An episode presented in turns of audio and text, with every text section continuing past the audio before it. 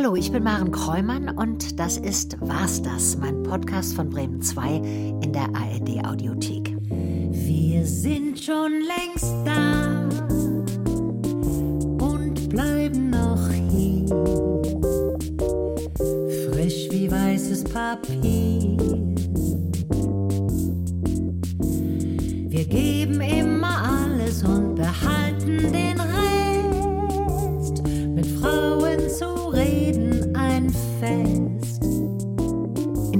Podcast breche ich ein Tabu. Ich spreche mit Frauen über 50 übers Alter und übers Altern. Über das, was war und das, was noch kommt. Denn auch wenn Frauen ab 50 unsichtbarer werden, von den Bildschirmen und aus dem Rampenlicht verschwinden, bin ich davon überzeugt, das war es noch nicht. In dieser Folge besucht mich Petra Gerster. 23 Jahre lang hat sie uns abends aus dem Fernseher begrüßt.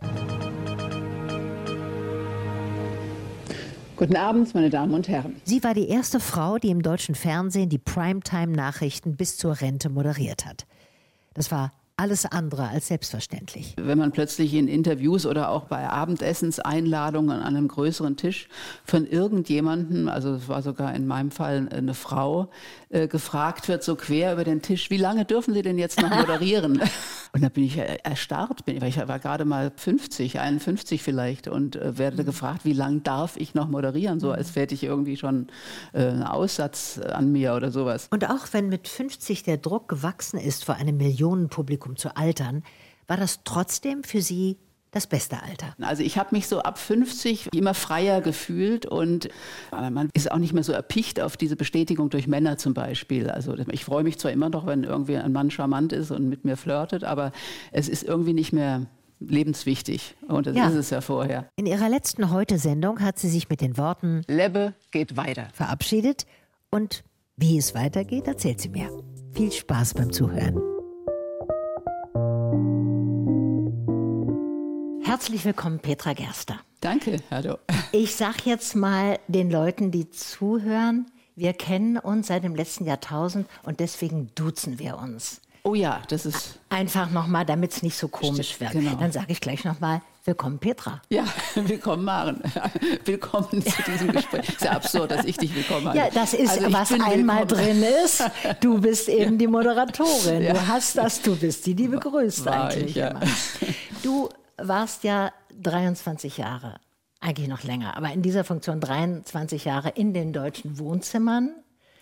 Na, zehn Jahre Mona Lisa, die würde ich schon auch noch mit dazu zählen. Ja, ja, ja. ja also 33 die, aber dann. Primetime, wenn man so 19 Uhr. Okay. Gut, nein, aber 33, also eigentlich 33 dann. Ja. Ja. So.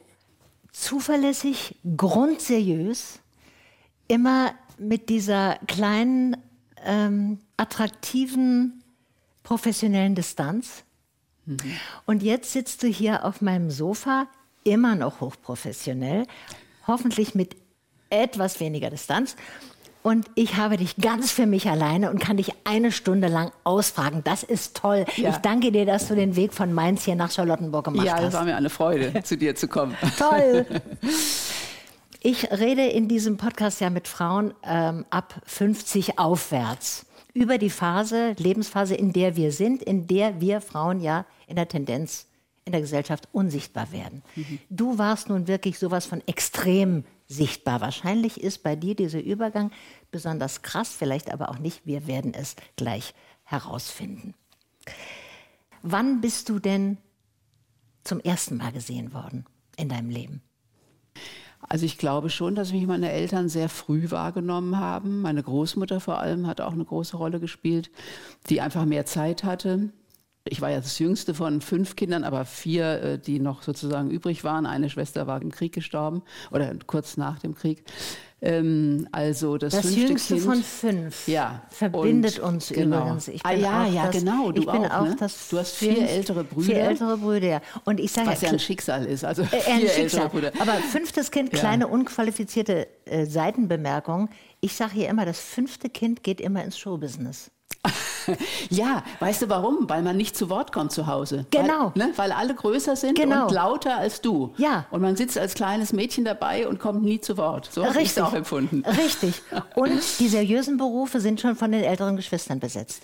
Auch das. Aber erzähl noch mal weiter, wie ja. das bei dir war mit dem Gesehen, wenn du sagst, deine Eltern waren ja beide berufstätig und Ja, deine also Oma hat dann Genau, also mein Vater war ja Arzt und Psychotherapeut und meine Mutter war in, mit in der Praxis. Die hat sich auch nie, genauso wenig wie meine Großmutter, nie für Haushalt oder sowas interessiert. Deine Mutter hatte auch studiert. ja, Finde ich wichtig wenn auch zu nicht sagen. fertig vom Krieg unterbrochen. Da wollen wir nicht so genau sein. Nein, genau, wir zählen nicht mit. Zeitungswissenschaft hieß es damals, also Ja. Journalismus im Grunde und Germanistik und Theaterwissenschaft. Ja. Er hatte auch eine äh, wollte eigentlich auch Schauspielerin werden äh, und ähm, hat aber dann, ja, dann brach eben der Krieg aus und dann hat sich ganz jung verheiratet mit meinem Vater, was, was beide Eltern immer als großen Fehler be betrachteten, Wirklich? weil sie beide ähm, mein Vater war 24, meine Mutter 21, weil sie beide sozusagen auch jungfräulich in diese Ja. Ehe gingen, also ohne tatsächlich auch ohne Vorerfahrungen, was Ja. ja, wirklich eine ganz andere, völlig andere Voraussetzung ist als zu unserer Zeit. Dann. Auch das war bei meinen Eltern Ja, so, wenn ich auch- das einfügen darf. Meine. Mutter war, sagte immer ganz stolz,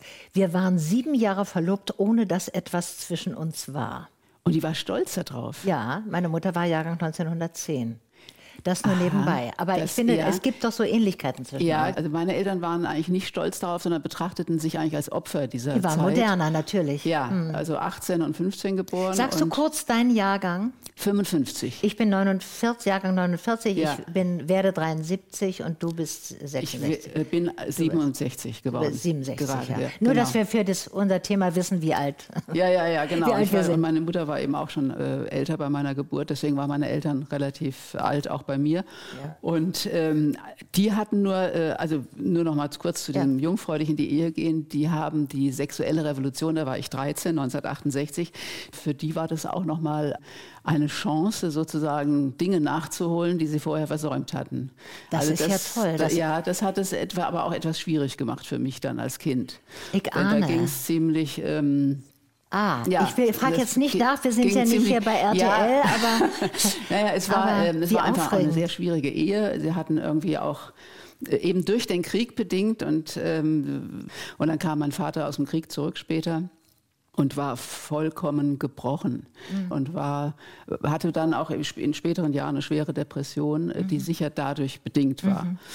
Aber gesehen und sich mit dir befasst hat deine Großmutter. Ja, weil die Eltern eben so äh, mit ihren Problemen so beschäftigt Ja. waren. Die hatten, und ich war so äh, wirklich ein bisschen fünftes Rad am Wagen. Also ich war irgendwie nicht mehr vorgesehen. Es wurde mir auch verdeutlicht, dass ich eigentlich Wirklich? nicht mehr geplant war. Ja. Bei meiner Großmutter bekam ich all die Aufmerksamkeit, die ich zu Hause vielleicht vermisst habe. Und das hat mir sehr gut getan, glaube Aber ich. du hast, du kommst ja aus einer Familie, die wirklich alles mitbringt. Alle sehr gebildet, sehr aufgeklärt, alle sehr politisch.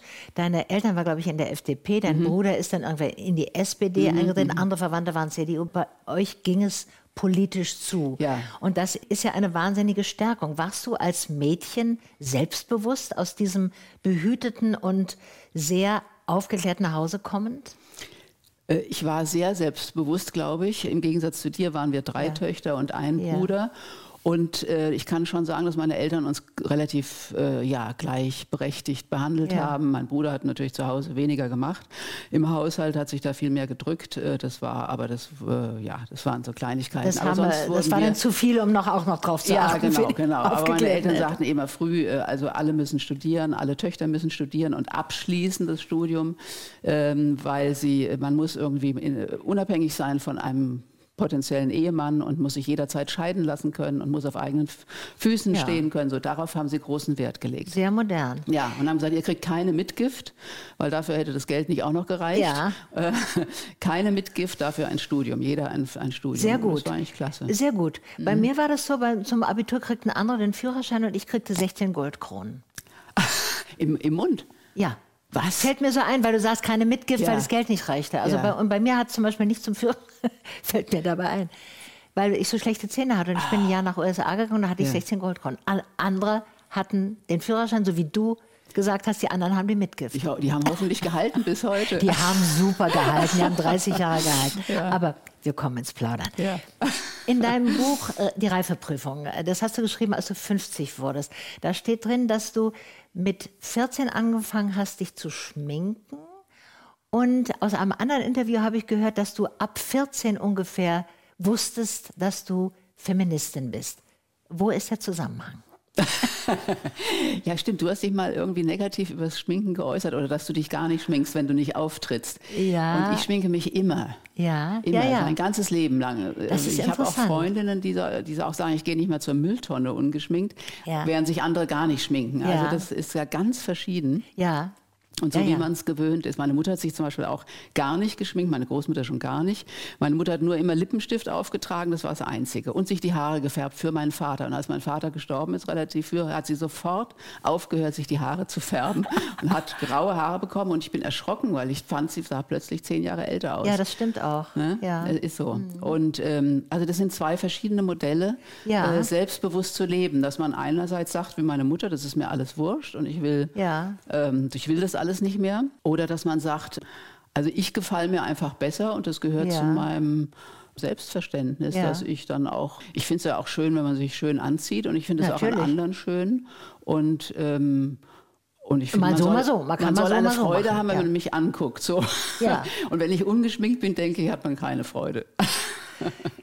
Aber du hast auch, bist auch Feministin geworden. Das heißt, in Feministin diesem, bin ich, also das war deine vor, Ja. äh, ursprüngliche Frage eigentlich. Frage wie das davor. zusammenhängt, dass du dich geschminkt hast und Ja. gleichzeitig war es die Zeit, das, das Jahr, wo du Feministin geworden bist. Das fand ich Genau, interessant. du hast ja vorher noch gefragt mit dem Selbstbewusstsein. Ja. Das, und das ist nämlich der Zusammenhang, dass ich von Haus aus eigentlich ein gutes Selbstbewusstsein mitbekommen habe. Ich war dann auch Schulsprecherin und das alles. Und in dem Moment, wie ich sozusagen, äh, als ich auf die Außenwelt stieß, also aus diesem Kokon, aus diesem behüteten Elternhaus äh, äh, raustrat in die Welt und mit älteren Jungs zu tun hatte, aber auch mit Lehrern, und äh, die zum Beispiel Mädchen anders behandelten als Jungen, also einfach nicht so ernst nahmen Mhm. äh, und oder forderten, Mädchen müssen brav sein, dürfen nicht schwätzen oder so äh, wie ich irgendwie aufsässig sein. Das ist ganz, ganz furchtbar. Ich hatte eine Drei in Betragen. Das war ganz Wirklich? schlimm, ganz schlimm für das ist ja relativ unmädchenhaft. Ja, ja also absolut. Im Sinne. Ganzen gut hieß die Note. Das wurde ausgeschoben.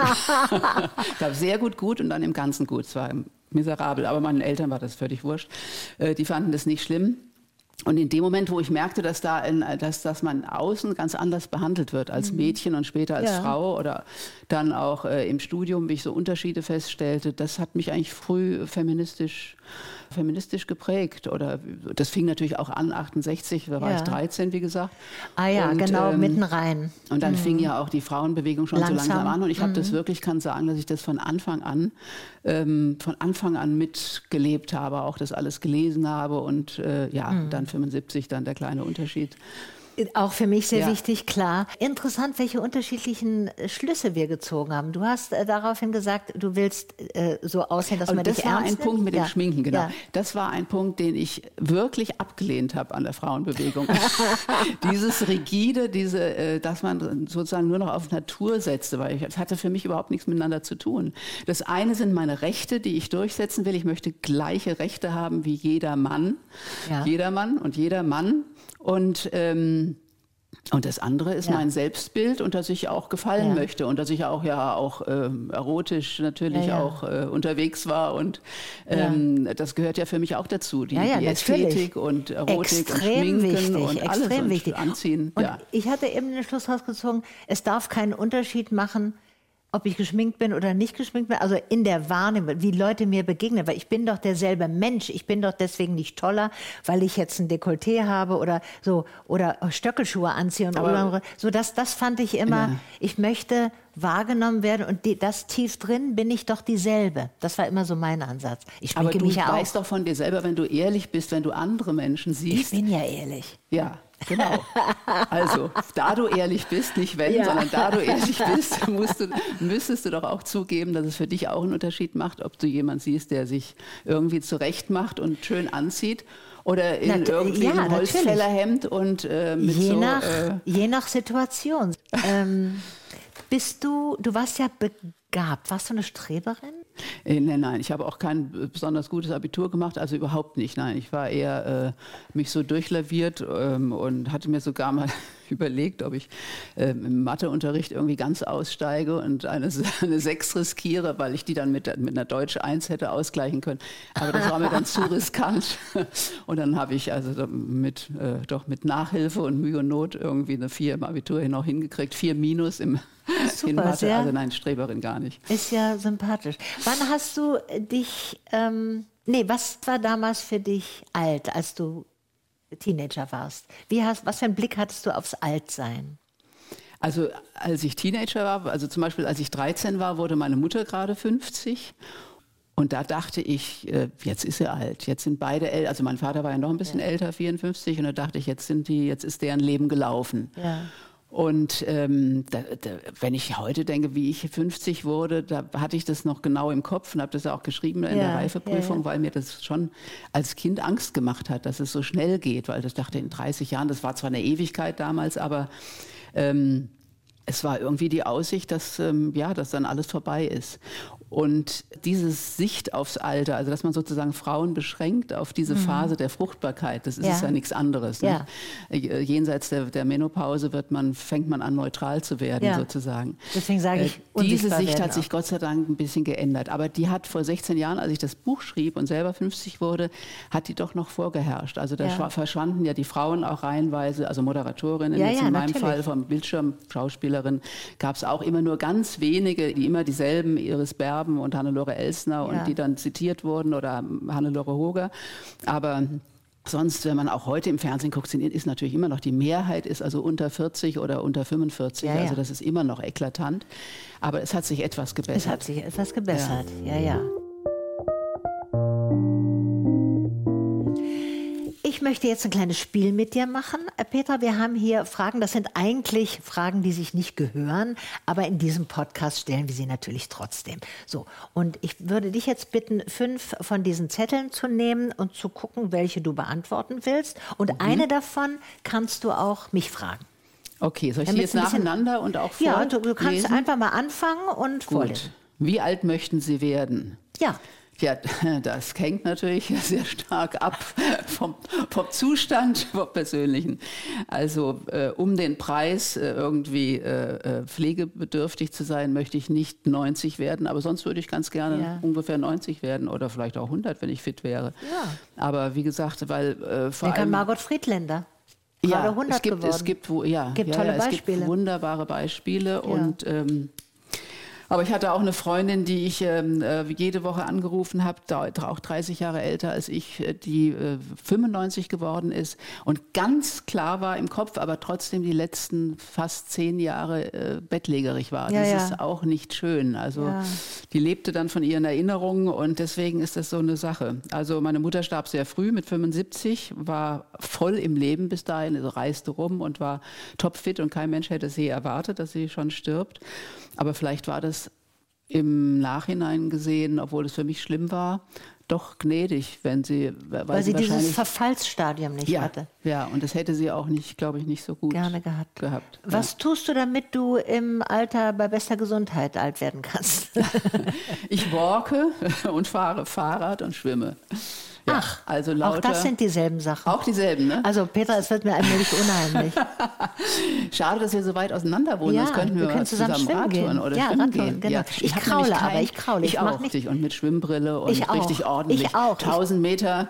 Genau. Ja, 40 genau. Minuten. Ja. Petra, also ich, wir sind ja, ich meine, wir sind sechs Jahre auseinander, ja. aber das ist so, so viel Ähnliches. Ja, nächste Frage. Ja, nächste Frage. Wann haben Sie sich gedacht, das ist auch egal, dass ich alt bin. Das ist auch egal, dass ich alt bin. Das habe ich noch nie gedacht. das ist mir gar nicht egal. ich denke dauernd darüber nach, was es, äh, ja, wie es weitergeht ja. und äh, ja, wie man sich, also das, äh, ja, es ist ein, ist ein neuer Zustand, den man schon dauernd auch reflektiert. Geht dir wahrscheinlich ja, auch ja, so. Ja, ja, ne? natürlich. Ja, und immer wenn man irgendwie was hat, also krank ist, also irgendwie eine, äh, ich hatte auch so, ein, ich hatte ja auch nach meiner Boosterung noch so einen Corona-Durchbruch. Das war zwar harmlos, war eine, nur eine Woche wie bei den meisten, und trotzdem fühlt man sich sich gleich ganz elend und denkt, oh Gott.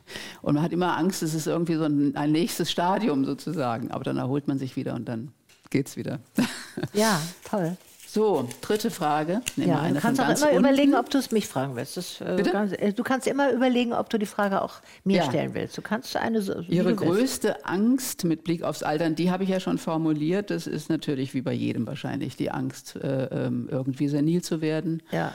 Äh, Alzheimer Ja. irgendwie, das, da habe ich ja, Ja, schon, mit klar. 50 hatte ich da schon Angst. Immer wenn mir ein Name nicht eingefallen ist, was ja Natürlich. dauernd passiert, in, ab Natürlich. diesem Alter spätestens. Wir haben einfach eine zu volle Festplatte. Ja, Wir kennen und- zu und- viele Leute. Genau, und dann fangen ja auch mit dem Ehepartner fangen ja dann auch so die Idiotengespräche an, die ich früher bei meinen Eltern äh, äh, immer beobachtet hat, dass man, dass sie sich, dass sie was erzählen wollen. Und da haben wir neulich, äh, waren wir im Vortrag, da hat, war der, haben wir den und den. Wie, wer, sag mir doch mal schnell den Namen. Wer, wer, wen meinst du denn jetzt? Ja, du weißt doch, der, der mit den, der neulich mit der, hm, den wir da gesehen haben, als wir den, so, also, und, und dann werden beide immer wütender, weil Ja. der andere nicht Ich weiterhilft. Solche Gespräche führe ich jetzt auch Ja, schon. oder mit man Mann. versucht, einen Film zu erzählen. Da hat doch Ja. der mitgespielt, der hat bei dem, dann mit Genau. dem Michael Douglas zusammen, ach Ja. komm, wie heißt er genau? Ja, und der, und der Regisseur und nichts fällt einem ein, kein Name. Ja, aber da es allen so geht, ist es auch okay. Ja, genau. Names go first, sagte meine Kollegin Brigitte Basken immer. Ah. Wechseljahre, Fluch oder Segen, das ist zu lange her, das brauche ich nicht zu beantworten. Was ist das beste Alter? Ah, das ist eine schöne Frage. Also meine Mutter äh, sagte immer, sie hatte mit ab 45 die besten Jahre. Und das war auch sehr verständlich in ihrem Fall, weil nach dem Krieg Ja. äh, war es eben ganz schwer, ausgebombt und dann gleich und dann vier Kinder und alles aufgebaut in die Praxis und schwierige Ehe und so weiter. Und mit 45 war sie so, irgendwie hatte sie sich so ein bisschen freigeschaufelt. Die Kinder waren aus dem Gröbsten raus und äh, dann hatte sie auch irgendwie wohl ein paar Affären, die sie ähm, sehr bestärkten in ihrem Selbstbewusstsein. Also die erblühte in diesem Ja, Alter, toll. während mein Vater da schon Ja. langsam abbaute. Ähm, bei mir äh, ist es, glaube ich, so ist noch ein bisschen später. Das war so nach meinem 50. Geburtstag, vor dem ich so ein äh, Grauen Wo hatte. du so Angst vor hattest. Ja, genau. Mhm. Da habe ich, und das hatte mir auch auf meinen Lese, äh, Lesungen, äh, hatte mir eine ältere Dame, so über 60, gesagt, äh, warten Sie mal ab. Ab 60 wird alles noch viel besser. Und, ähm, und es stimmt auch ein bisschen. Also ich habe mich so ab 50 immer freier gefühlt und äh, man ist auch nicht mehr so erpicht auf diese Bestätigung durch Männer zum Beispiel. Also ich freue mich zwar immer noch, wenn irgendwie ein Mann charmant ist und mit mir flirtet, aber es ist irgendwie nicht mehr lebenswichtig. Und das Ja. ist es ja vorher. Und äh, deswegen ging mir das eigentlich auch so. Also zwischen 50 und 60 habe ich mich also äußerlich auch oder körperlich großartig gefühlt. Und so jetzt 60 auch noch. Und dann, äh, als ich meinen letzten Vertrag beim ZDF unterschrieben habe, ähm, da fühlte ich mich danach eigentlich auch ganz gut, muss ich sagen, perverserweise, obwohl Ja. es ja dann das Ende in Sicht war, das wirklich das Berufsende. Aber ähm, es war irgendwie auch eine Form von Freiheit. Ich dachte, Ja. ich kann jetzt eigentlich machen, was ich will. Ja. Jetzt, äh, also der Druck war jetzt nicht mehr da. Ja. Ich muss jetzt irgendwie immer noch weiter und Geld verdienen und so. Und dann kommt halt die Rente und hm, Ja. ja. jetzt bin Ist ich halt doofe toll? Rentnerin. Ist aber es nicht toll? Ja, Ich- hat auch was, hat auch was, hat was, ja. Ja. Ich finde auch, ab, also ab 60 wurde mein Leben ganz besonders toll. Ich weiß ja nicht, ob ich den Superlativ hier sage. Natürlich gab es früher auch tolle Phasen, aber ab 60 wurde es eindeutig noch mal besser. Und es hängt mit dem zusammen, was du schilderst. Dass die ja, Abhängigkeit von Männern war ja bei mir schon früher, seit ich mich in Frauen verliebt habe, war das weg. Das war auch schon eine große Befreiung, fand ich, dieses, äh, diesen Aber Blick ist es nicht nicht mehr äh, ähnlich dann Nee. nur auf Frauen Frauen, bezogen? Frauen stehen absolut auf Autorität bei älteren Frauen. Kriege ich mit, Frauen, die Frauen lieben. Das macht das Alter, finde ich, auch leicht. Mhm. Autorität Das ist ein wusste ich. interessanter Begriff. Da wusste ich ja nicht, äh, als ich mich verliebt habe, war ich an die 40, wusste ich nicht, dass das im Alter so schön wird. Mhm. Weil ähm, anders als Männer, die immer nach den Jüngeren irgendwie nach dem Nach dem ja, so Frischfleisch. gucken, äh, finden Frauen, sind Frauen, die Frauen leben durchaus angezogen von manchmal einer gewissen Strenge, aber auf aller Fälle einer gewissen Autorität. Denk an hier Mädchen in Uniform, Lili Palmer und Romy Schneider, sowas. So. Und das macht es total angenehm, weil ich habe gar keinen Stress. Ich weiß, ich muss mich gar nicht anstrengen jetzt. Es, äh, es äh, gibt genug Menschen weiblichen Geschlechts, die äh, gerne mit mir Kontakt haben, sagen wir mal so. Vorsichtig Übrigens gesagt. finde ich äh, hochinteressant, diesen Begriff Autorität. Das war ja also bei den alten äh, Römern, äh, ich glaube der Seneca über das Alter geschrieben, oder Seneca oder was Cicero? Ich glaube Seneca. Seneca. Über das Alter war Seneca. genau. Auch das verbindet uns ja das humanistische Gymnasium. Der ja. schrieb, der, der hat auch die Vorzüge im Alter, war natürlich nur auf Männer bezogen, Ja. Mhm. Dignitas, Gravitas und Auctoritas, also Ja, ja. Auto- Autorität und Ja. Würde und Gravitas, Ja. also gewichtiger Ernst oder wie auch immer man das übersetzt. Und das war ja nur auf Männer bezogen. Und heute können sich das aber Frauen auch aneignen. Das finde ich irgendwie ganz interessant. Also Das, das konnten Sie früher, glaube ich, auch schon. Aber heute wird es Ja. mehr anerkannt. Ja. Also, Soll ich dir auch noch mal eine Frage Ja, wenn stellen? du möchtest. Ja, ich habe dir ja gar keine gestellt, weil ich alle selbst beantwortet habe. Ah, das ist gut. Das ist schon eine richtige Frauenfrage. Grau oder färben? Ich färbe. ja, klar. Ich, Ich, färbe. Auch, ja. Ich finde, ich sehe mit Grau, also ich habe, also Aha, also du schminkst dich nicht, aber du färbst.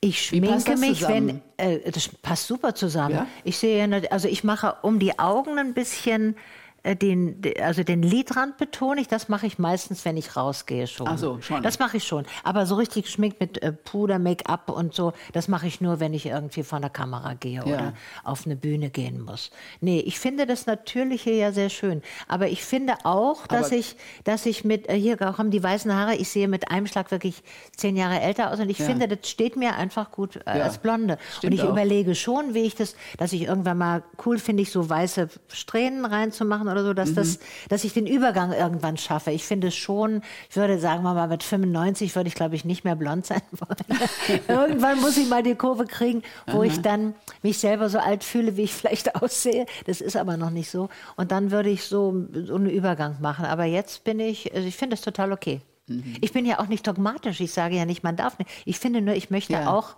wenn ich, wenn ich nicht geschminkt bin, sozusagen erkannt werden als Mensch. So, das ist eigentlich mein Grund. Ich weiß, dass ich äh, geschminkt, ähm, da kann ich, bin ich auch sofort die Blondine vom Fernsehen. Das, da kann ich die geben. Ja. Aber als Schauspielerin ist es mir wichtig, zum Beispiel auch, dass ich andere Typen spielen kann. Dass ich in meiner Sendung Kräumern möchte ich auch möchte ich auch verhuschte Frauen spielen. Da möchte ich Frauen, die äh, nicht so dem Schönheitsideal entsprechen. Das ist als Schauspielerin viel interessanter, finde ich. Insofern auch hast du deswegen. ja jetzt eine viel größere Bandbreite wahrscheinlich von Ja, ich habe Rollen, ne? ja, ich hab das früher auch schon probiert. Also in meiner Sendung in den 90er Nachtschwester kommen, habe ich das auch schon probiert, dass mal anders aussehende Frauen vorzukommen. Aber jetzt, und das habe ich ja selber in der Hand, ich kann das machen mit meinem tollen Team. Das ist wunderbar. Es kommen so Mhm. viele verschiedene Frauentypen. Und es kommt immer eine alte Frau vor, was ja im Fernsehen nicht selbstverständlich ist, weil ich ja eine alte Frau bin. Ja, aber du siehst nicht so aus. Ja, aber du siehst ich ja kann. gut zehn Jahre jünger aus, als du bist. Dankeschön, das ist lieb, dass du sagst. Aber ich kann auch, äh, das ich kann sehr schnell auch zehn Jahre älter aussehen. Ja, Zum Beispiel, wenn ich nicht oder anders Ja. geschminkt bin. So. Ja. Mhm. Das ist aber eine große Bandbreite, das macht mir großen Spaß. Es kommt mir auf Vielfalt an. Ich will nicht nur ein Schönheitsideal haben. Ich will, ich will die Schönheit auch in den anderen Möglichkeiten zeigen. Wenn man nicht so, sa- sa- sagen wir mal, fernsehmäßig geschminkt ist, da kann es auch eine Schönheit geben, die wir mal angucken müssen, die wir uns erschließen müssen. So denke ich. Aber so das ist ja überhaupt das, äh, das Stichwort vielfältig. Das finde ich ja, Ja. überhaupt in allem. Auch, auch was das Alter betrifft, dass man im Fernsehen zum Beispiel auch alle Altersstufen wiederfindet. Ich finde, darauf hat man auch ein Recht als Ja, Zuschauerin. das finde ich auch. Nicht, dass man auch, dass es auch mal no- eine 90-Jährige vorkommen. Und Natürlich. Ich meine, als du engagiert wurdest als Moderatorin für die Heute-Sendung zum Beispiel, du wärst natürlich wahrscheinlich auch nicht engagiert worden, wenn du drei Kleidergrößen größer hättest. Nein. Wenn du ja. da, damals sagte Suhela El Karim geheißen hättest und Ja. dunkler, so, das muss Ja. man sich auch, also du hast auch, Ja. bist in den Job natürlich auch gekommen, weil du ein Teil von dir nicht nur feministisch klug und emanzipiert ist, sondern auch den Schönheitsvorgaben entspricht, die manche Männer auch haben. Also das gilt übrigens für das mich auch. Feministische wurde überhaupt nur in Kauf genommen. Also ich meine, das Ja, war, ja. Das wussten Sie vielleicht, äh, gut, das wussten Sie seit ja von Mona Mona Lisa. Schon, ja. Aber das, äh, genau, das stimmt, ja. Und es, So. und es, es hieß ganz knallhart, wir, wir machen Fernsehen, kein Radio. Ja, ja. ja, ja deswegen klar. haben Frauen keinen Platz, die dann irgendwie äh, Ja, ja, Kleidergröße natürlich, 44 ja. und aufwärts, ja. Ja, ja, gut. Aber, das, das, hat, das ändert sich Gott sei Dank. Und auch mit dem Alter, das, äh, auch, da war, bin ich zwar die Erste, die überhaupt bis 67 Ja. moderiert habe in der Primetime. Und äh, das dauert auch noch ein bisschen, bis die nächste Generation soweit Ja, ist. ja. Ähm, aber die können froh sein, dass es für sie jetzt auch schon selbstverständlich ist. War es bei mir noch nicht. Nee, nee, wirklich nicht. Als du anfingst, sag, da warst du 40 und dein Chef bei heute sagt, das können Sie noch zehn Jahre machen. Genau. Da war ich, äh, als ich anfing, weil das war vor 23 Jahren, war ich dra- 43, genau, ja. 43 war ich, ja. Und er sagte, das können Sie jetzt gut und gerne noch drei, zehn Jahre machen. Das will er zwar heute nicht mehr wahrhaben, dass er das gesagt hat, aber, Ah, ja. aber ich habe es genau im Gedächtnis. Ja. Und konntest du da irgendwas, also da wäre ich total so- baff. ge- Hast du was ja, gesagt? Ähm, nee, ich habe nichts gesagt, weil ich so äh, irgendwie so ein bisschen schockiert war davon, weil ich dachte, und was mache ich dann in zehn Jahren? Habe ich irgendwie Ja. sofort gedacht, so ratter, ratter. Ja. Ähm, und dann dachte ich, ach. Und dann habe ich es irgendwie äh, weggedrückt, weil ich dachte, ich, hab's- ich nehme das gar nicht ernst. Gut. Und das habe ich auch dann, Ja. im Grunde habe ich dann auch so gelebt, als würde ich das so lange machen können, wie ich wollte und habe ich dann auch letztlich. Obwohl es nicht immer so aussah, weil die, die Bestrebungen gehen, gingen schon dahin, dass man Frauen ersetzt, ab einem gewissen Ja, Alter. ja, wissen wir. Ich meine, Dagmar Ja. Berghoff hat irgendwann freiwillig ist sie zurückgetreten und hat das begründet in irgendeiner bunten, habe ich das mal gelesen, dass sie gesagt hat, ich will mein Gesicht den Zuschauern nicht mehr zumuten oder so. Das ist ja, Ja, das, das, das ist zum Beispiel ganz, äh, das finde ich ganz tragisch, dass man wirklich so eine Norm übernimmt dann Mhm. für sich. Oder äh, meine Kollegin ähm, äh, Maria von Welser sagte mal damals, äh, man wird, oder war es jemand anderes, ich glaube, es war sie, sagte, man wird irgendwie kameramüde ab einem gewissen Alter. Das ist dann so ein bisschen euphemistisch, also dass dann wird es sozusagen, ist man selber noch Subjekt, wenn man das sagt, man wird kameramüde. Aber das bedeutet natürlich, dass es einfach immer ein gewisser Stress ist, den Schönheitsnormen entsprechen zu müssen. Dann wird geguckt, wie ist das Licht und wie sieht Genau. man aus. Und, ich ähm, kannte einen Kameramann, der äh, total geschimpft hat auf Frauen, die sich nicht liften lassen. Weil die äh, gesagt hat, und dann wollen sie immer gut ausgeleuchtet werden. Und Ja. das dauert dann ewig. Dann sollen sie sich doch bitte liften lassen. Idiot. Ja, ja, ja, ja. Ja, die sollen ihre Arbeit machen. Ja. Ja, ja, aber das ist, das gibt es auch. Ich frage manchmal Kameraleute beim Drehen. Bist du auch einer von denen, der sagt, so, ich bin ja oft die Älteste am Set jetzt und die müssen, ich will natürlich nicht scheiße aussehen. Natürlich Ja. müssen die es gut ausleuchten. Ja. Du wurdest ja mal sehr bestraft, weil du öffentlich zugegeben hast, dass du dir die Schlupflieder hast machen lassen. Ja. Und das fand ich ganz toll, weil du ja sehr mutig warst. Es ist ja ein Tabu. Jeder, im Grunde ist es wie ähm, des Kaisers neue Kleider. Jeder sieht es, man darf es aber nicht sagen. Und du hast das zugegeben. Es wurde dir sofort um die Ohren gehauen von der Bildzeitung. So Schönheits, Heimliche, als ob du heimliche. Wo ich das selber geschrieben Eben, hatte. im und das Buch, ist ja, die Stärke, dass du es selber gesagt ja, hast. Ja, das, hat, das hat mich geärgert Ja, daran. natürlich. Und, und das ist auch Schönheitsoperation, dass jeder dachte an einen Facelift, was ich ja, Ja, nie natürlich. gemacht habe, sondern eben nur diese Ja, ja. Äh, blöden Schlupflieder. Das ist und, total äh, ungerecht und es zeigt auch, wie, ja. wie verkrampft der, der Umgang Ja. ist und dass du, die, die, die da wirklich souverän war und gesagt Hm. hast, ja klar, habe ich das gemacht, hat auch Gründe, so, ich mache das. Äh, Bei uns in Deutschland ist es irgendwie äh, so ein Tabu, weil, ähm, weil, man, weil alles natürlich passieren muss und weil man äh, sozusagen zu seinem Alter stehen soll, dass man nichts machen lassen darf und ähm, das ist aber auch so ein bisschen mit dem Nicht-Schminken und es muss alles so natürlich ja, sein. ich bin mehr so. diese natürlich Ja, ja, ja. Aber ich bin auch, habe einen anderen Beruf als du und ich Ja. möchte Menschen darstellen. Und ich finde zum Beispiel diese Steilfalten über der Lippe, das ist ein Charakteristikum für so Frauen in den 60ern. Und ich kenne das von, von meiner Mutter, von Verwandten, von Frauen, die ich kenne. Und es ist schön, weil es ist eine sehr spezifische Form zu reagieren, wenn die Oberlippe so ein bisschen zittert und man sieht diese Steilfalten. Und ich finde das toll, dass es die Also die, gibt. die Senkrechtfalten. Die meinst du? Senkrechtfalten, ja, Aha. so. so. Aha. Äh, Ja, und die also- werden, das, das ist ja die erste Stelle, wo immer Hyaluron äh, reingespritzt wird, dass diese Partie glatt ist. Ja. Und ich, das fehlt mir als Ausdruck, wenn ich eine ältere Frau sehe, die, sagen wir mal, ähm, eine Trauer, die, die empört ist, die, die sich wehrt, die, ne- die traurig ist. Und dann fehlt mir das als Ausdrucksmittel, diese Lippe mit diesen Falten. Und wenn die alle glatt sind, kommt ein bestimmter Ausdruck einfach nicht mehr vor.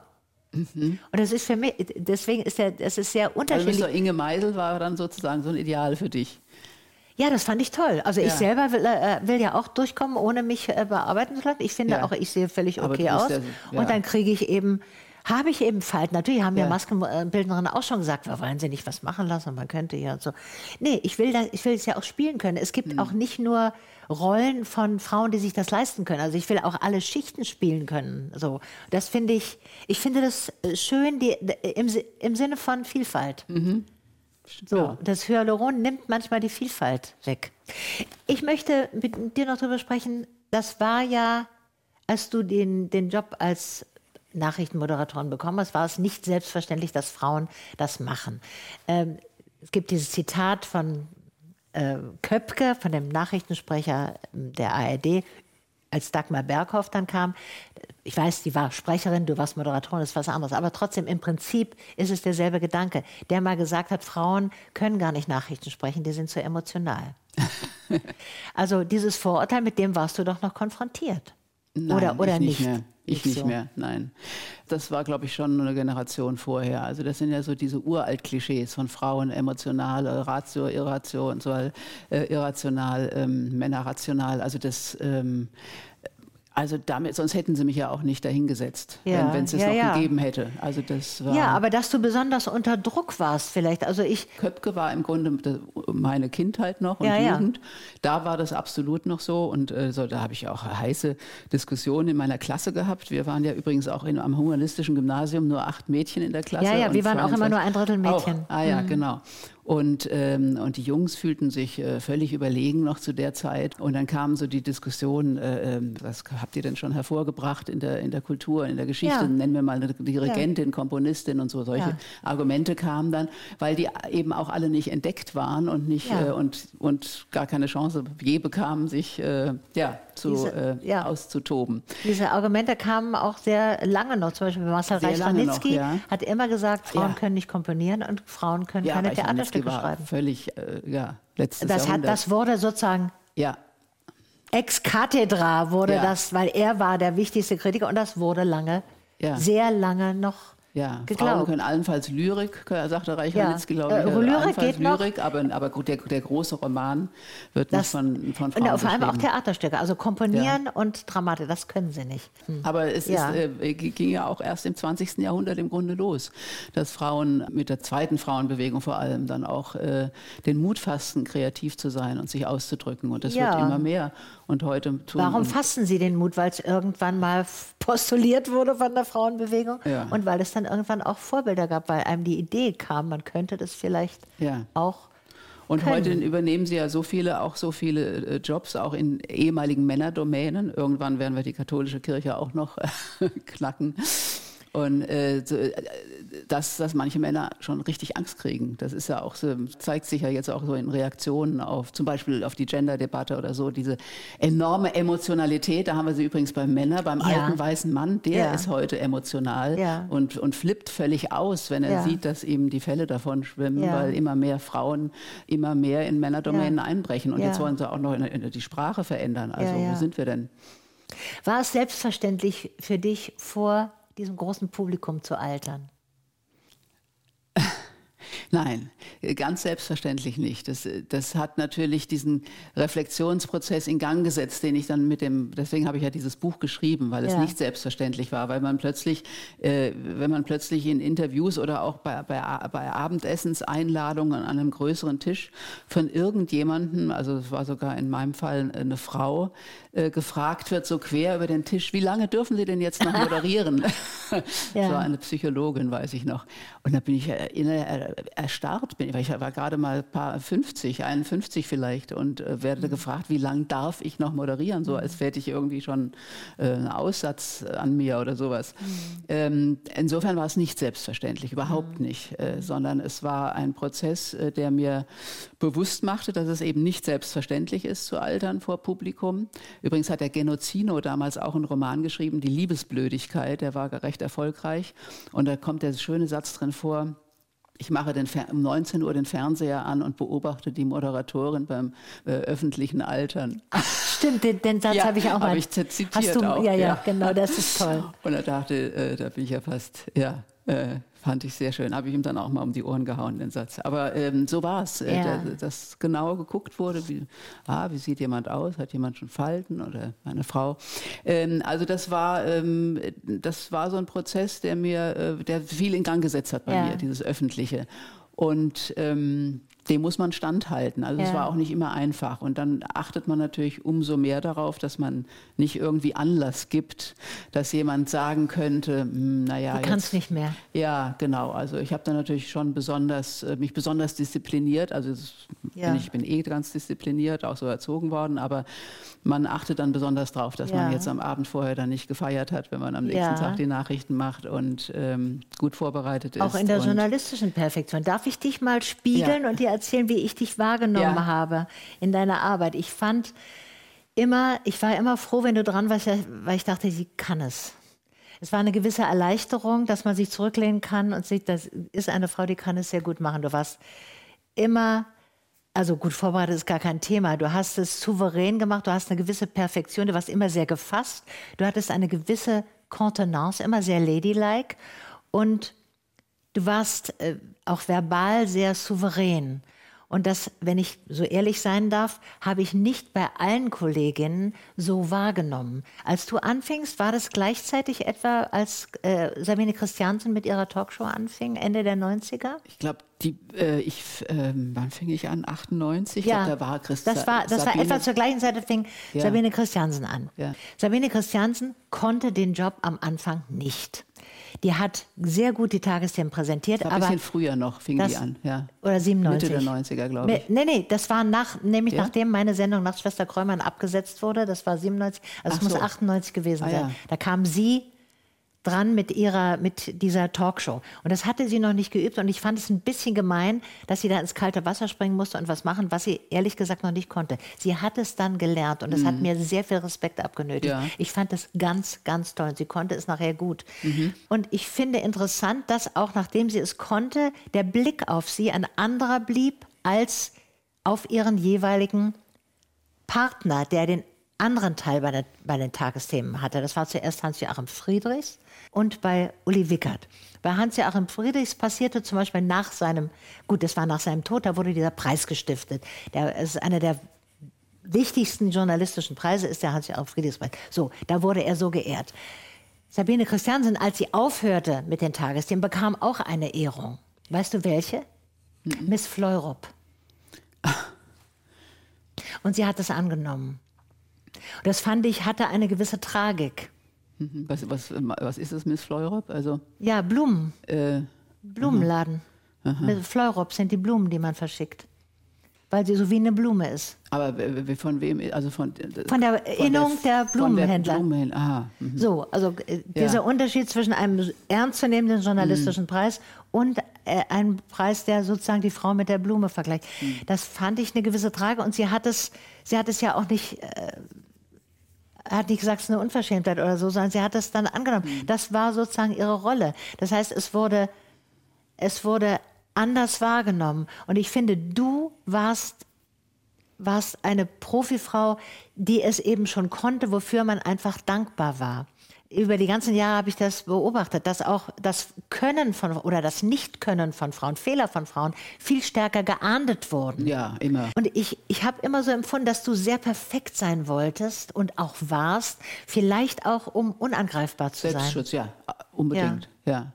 Ah, ja. Und natürlich ist es auch, der, also der Druck ist ein ganz anderer und ähm, insofern sind auch die Anforderungen andere, Ja. auch an das Äußere zum Beispiel, auch mit, mit der, auf, jeder achtet auf die Kleidung von Frauen. Ja. Wirklich jeder. Ähm, also außer Leuten, denen es ganz egal ist, aber es gibt relativ wenige. Und bei Männern ist es eigentlich egal, weil die halt ihre Anzüge tragen und da könntest du nie sagen, das hat er letzte Woche schon mal angehabt oder so, weil es völlig Ja. wurscht ist, was die, die haben halt ihre Anzüge und Krawatten und wechseln die Krawatten. Beim, beim Christian Sievers äh, schreiben ja, manche ist Leute, völlig- die Krawatten sind irgendwie wurscht ungewöhnlich irgendwie. oder ja. Genau. Und bei uns, ähm, ja, du musst dir das darüber total Gedanken machen und das, das habe ich auch als anstrengend empfunden in dem Beruf, dass Ja. ich mir allein diese Umzieherei vor der Sendung, dass ich mir genau überlegen musste, was habe ich wann angehabt, Ja. äh, passt es zur Sendung, haben wir irgendwie ein großes Unglück, dann darf man nicht mit Rot und Ja, so und also permanente äh, Reflexion, wie man aussieht und so weiter, wie was auf dem Schirm aussieht und ja, also das ist Aber das auch ist das perfekt sein müssen im Inhaltlichen, weil das, das habe Ja, ich, das das hab ist ich bei dir so wahrgenommen. noch Du war- wichtiger, ja, d- ja. Es war dir, es war ganz Ja. klar, du warst sehr gut, du warst hochprofessionell und es war dir auch wichtig, dass du es bist. Dass du Ja. keine Angriffsfläche bietest. Das stimmt. So, ja, ja. Richtig. Und das, da sieht man einen Teil Mhm. von dem Druck. Und natürlich darf man es nicht zugeben, weil es ja selbstverständlich ist, dass eine Frau das kann. Aber es ist doch noch ein anderer Druck wahrscheinlich Ja, da. das ist wahrscheinlich Und den hast auch du in immer allen, allen irgendwie Berufen, bei allen wahrscheinlich. ausgehalten. Ja, ja. Peter, ich möchte dich jetzt um einen Tipp bitten. Äh, gibt es eine Frau, vielleicht in dem Alter, auch über das wir die ganze Zeit schon sprechen, die du gerne sichtbar machen möchtest? Irgendwas, jeder Beruf Kann's kann auch aus was seinem Politisches Umfeld- sein. Ja. Weil mir fiel äh, dieser Tage ähm, wieder Maria Kolesnikova ein, die im Gefängnis sitzt in der Ukraine. Die mutige, wunderbare äh, Kämpferin der belarussischen Revolution, der Frauenbewegung in den weißen Kleidern und Ah, mit ja. den roten Rosen und die immer das Herz geformt Ja, hat ja, ne, mit den kurzen Haaren, diese schöne Frau, äh, die, äh, die sich für, für meine Begriffe fast unbegreiflicherweise bei ihrer Festnahme ja geweigert hat, das Land zu verlassen, sondern bewusst ins Gefängnis dort gegangen ist.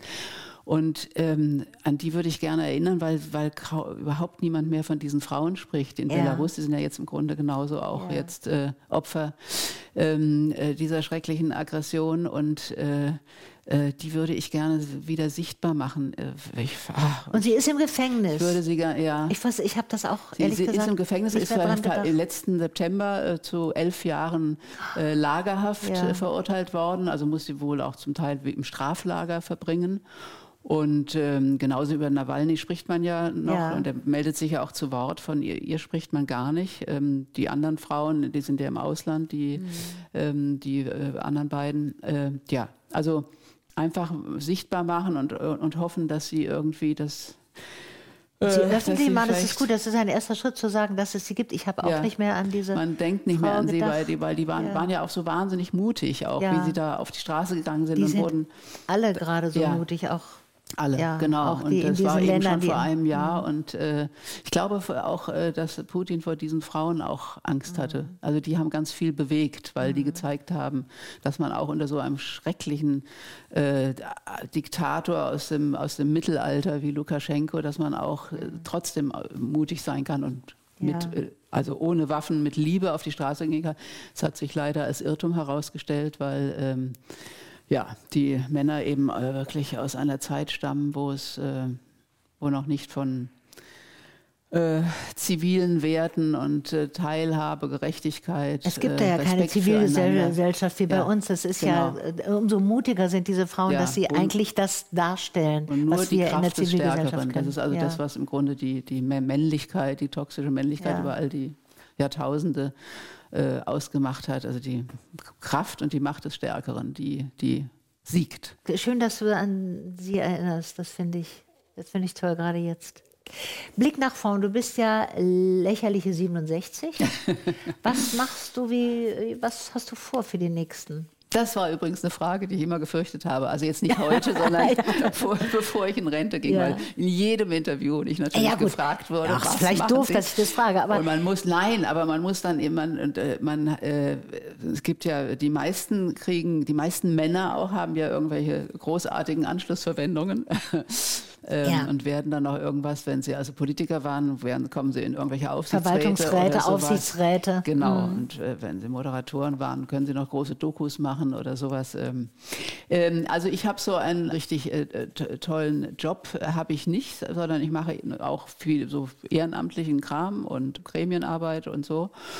Und äh, ja, träume immer noch äh, von einem Hund, äh, den ich gerne ja, großziehen möchte. Ja, Bis jetzt noch keine Zeit, aber ich musste ja erstmal ein Buch schreiben mit ja. meinem Mann.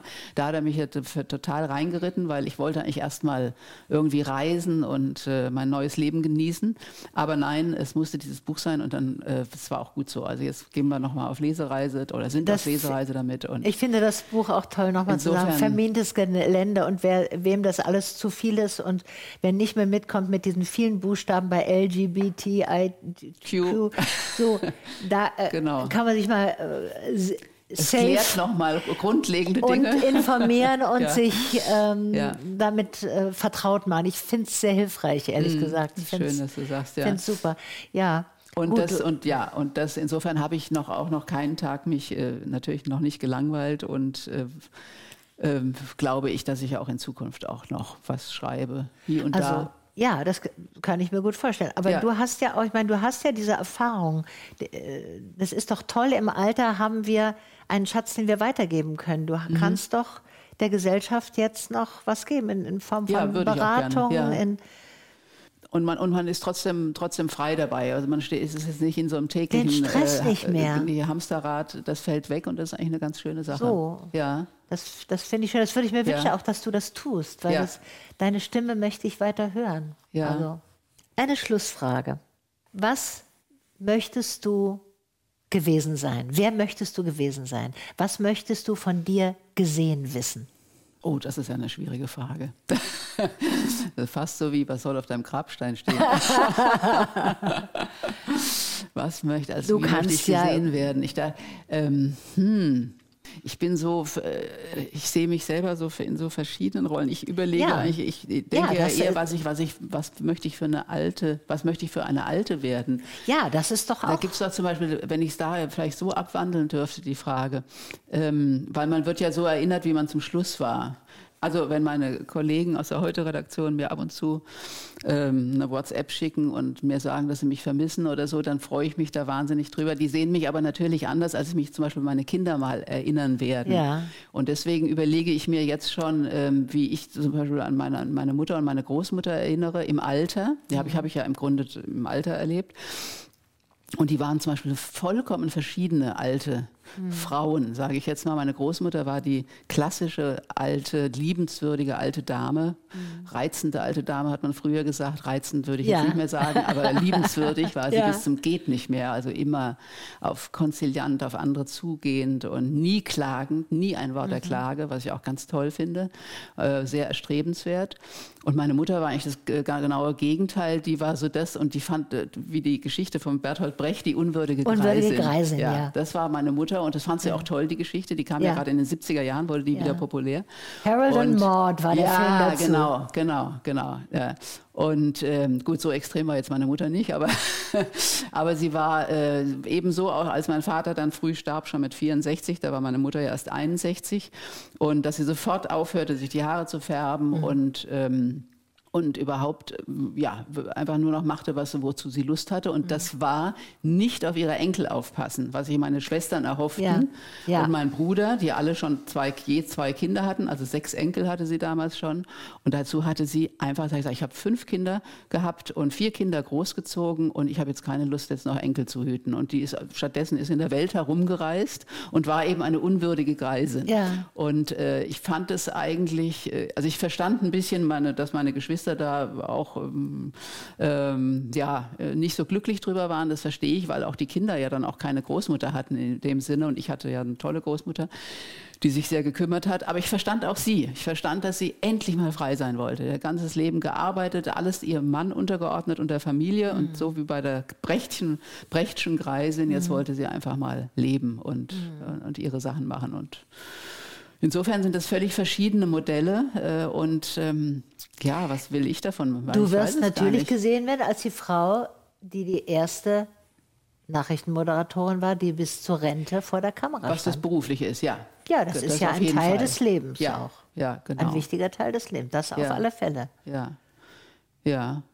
Und, äh, und ich bleibe ja noch ein bisschen berufstätig. Ja, eben, Ja, ja. genau. Und insofern, ähm, frag, frag mich in zehn Jahren nochmal. Ja, ne, ne, du bist ich natürlich eine ja. Vorkämpferin für die Ja. Frauen. Auch mit dem, was du Auf meine hast. Art irgendwo, ja. In our own very Ja. special way, everybody. Ja. Ja. Petra, ich danke dir sehr für deine Offenheit und für dieses tolle Gespräch. Danke dir, Maren. Das war War's das mit Petra Gerster. Wenn euch die Folge gefallen hat, abonniert den Podcast und sagt euren FreundInnen weiter, dass es ihn gibt. Am Donnerstag kommt die nächste Folge raus in der ARD Audiothek und auf bremen2.de. Sagt mir gern, wie euch der Podcast gefällt, über Instagram oder per Mail an bremen2.radiobremen.de. Vielleicht habt ihr Vorschläge, welche Frau ich unbedingt mal in diesen Podcast einladen sollte. Was das ist eine Bremen 2 Produktion. Redaktion für diese Folge hatte Tinja Würfel. Den Ton macht Felix Epp. Die Musik kommt von Susanne Bedancourt. Und ein Danke geht an Stephanie Görz.